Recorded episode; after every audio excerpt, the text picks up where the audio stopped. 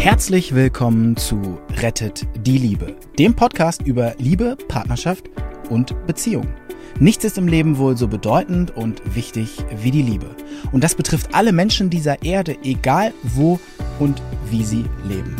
Die erfahrene Ärztin Dr. Beate Strittmatter hat über die Jahre erkannt, dass Krankheitsursachen oft in unglücklichen Beziehungen zu suchen sind. Und sie hat in Zusammenarbeit mit Experten herausgefunden, dass es Regeln gibt, die für alle Partnerschaften gleich sind. Zu schön, um wahr zu sein? Dann hör einfach zu.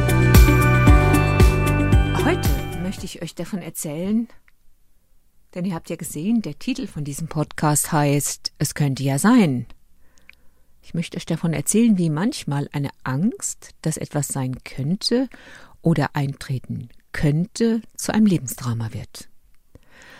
Eine etwa 35-jährige Dame erzählt mir, sie hat vier Kinder und ähm, ich frage ja immer nach den Lebensumständen und dann sagt sie ja, also mit dem ersten Mann hat sie drei Kinder und mit dem zweiten Mann hat sie ein Kind. Nee, verheiratet ist sie nicht und der zweite Mann hat sie dann auch ziemlich bald verlassen. Aha. Und dann erzählt sie mir ganz freiwillig noch dazu, dass mit dem ersten Mann wollte sie nach dem zweiten Kind heiraten. Und dann war alles schon geklärt und sie saß am Standesamt und ihr ahnt es, er kam nicht. Er blieb einfach fern. Ohne Entschuldigung, ohne Rechtfertigung, ohne Ankündigung, einfach so. Ich hab Gott, wie war das für sie? Da sagt sie, fürchterlich. Ich weiß nicht, wie er sich rausgeredet hat. Ich meine, wie würdest du dich rausreden, wenn du einfach zu deiner eigenen Hochzeit nicht kommst? Und sie blieb mit ihm zusammen. Und hatte ein drittes Kind mit ihm.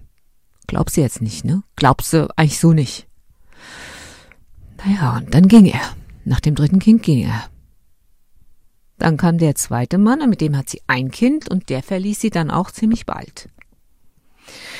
In gewisser Weise wiederholt sich da was, und sie war auch relativ ruhig, als sie mir das erzählt hat, so als wäre sie eigentlich ganz froh, dass jetzt kein Mann da wäre.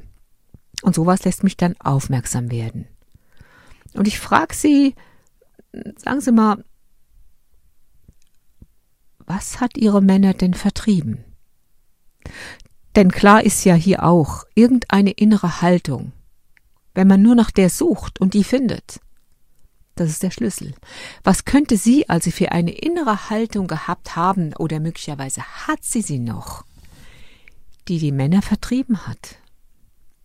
Hat sie mich groß angeguckt und ich habe schon so ein ein Glimmern der Ahnung in ihren Augen erkennen können. Und dann frage ich nach früher, wie war denn das zu Hause? War irgendwas nicht richtig? Und dann sagt sie, naja, mein Vater war immer ziemlich aggressiv zu meiner Mutter.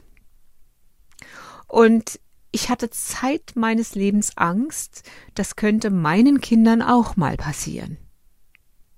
Und ich wollte alles, nur keinen Mann, der zu denen aggressiv wäre.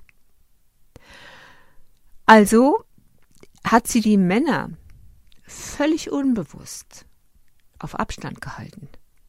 Für den Fall, es könnte ja sein, dass auch der zu meinen Kindern aggressiv wird. Merkt ihr allein die Wortwahl? Das sind ihre Kinder. Das sind gar nicht unsere Kinder. Die Angst, die sie hatte, dass ihre Kinder das gleiche aushalten müssten wie ihre Mutter mal, oder auch ab und zu sie selbst, dass ihr Vater aggressiv gewesen ist, hat sie dazu gebracht, so viel Zäune um sich herum zu bauen, so viel Sicherheitsvorkehrungen aufzustellen.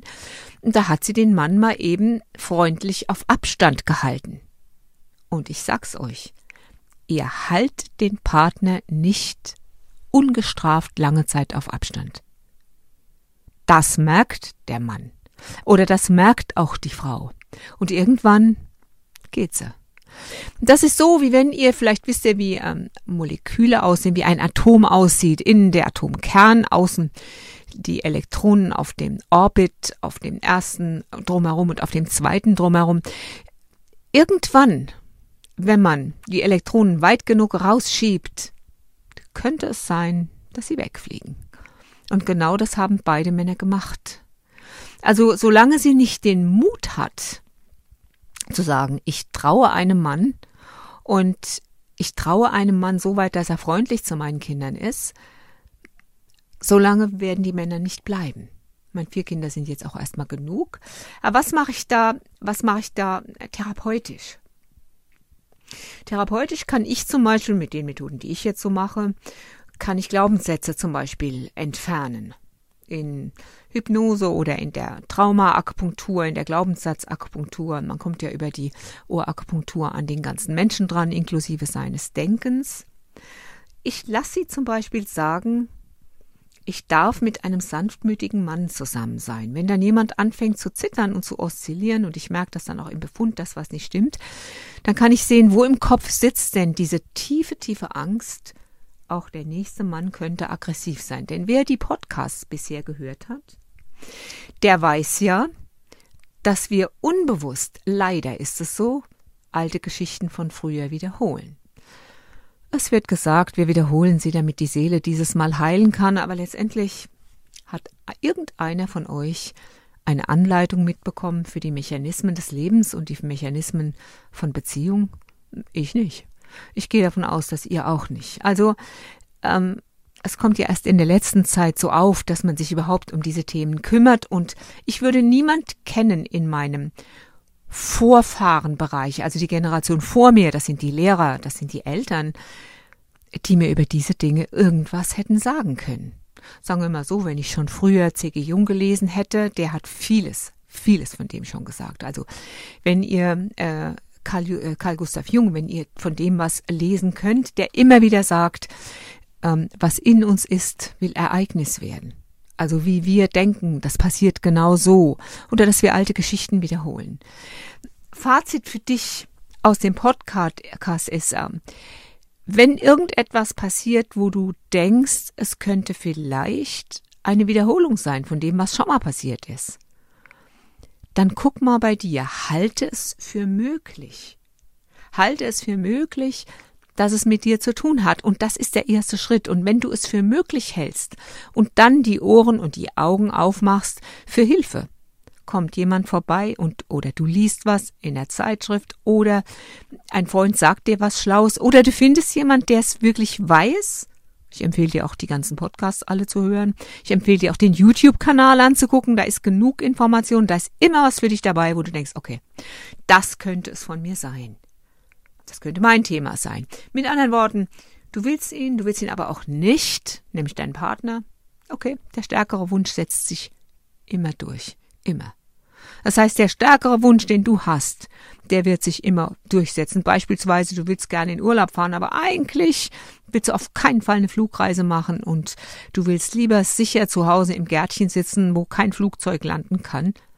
Der stärkere Wunsch wird sich durchsetzen. Du wirst es einfach nicht schaffen, einen Flug zu buchen. Du wirst es nicht schaffen, äh, dorthin zu kommen, weil die Angst größer ist. Es lohnt sich, es lohnt sich, es lohnt sich, nach diesen Mechanismen zu schauen und in erster Linie mal nach sich zu schauen. Ich habe gute Erfahrungen damit gemacht. Bis bald.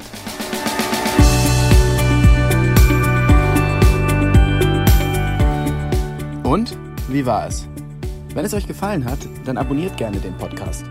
Beate Strittmatter hat auch ein Buch geschrieben, Rettet die Liebe. Dann habt ihr die Gesetze immer zur Hand. Der Link ist in den Show Notes. Macht's gut, bis zum nächsten Podcast.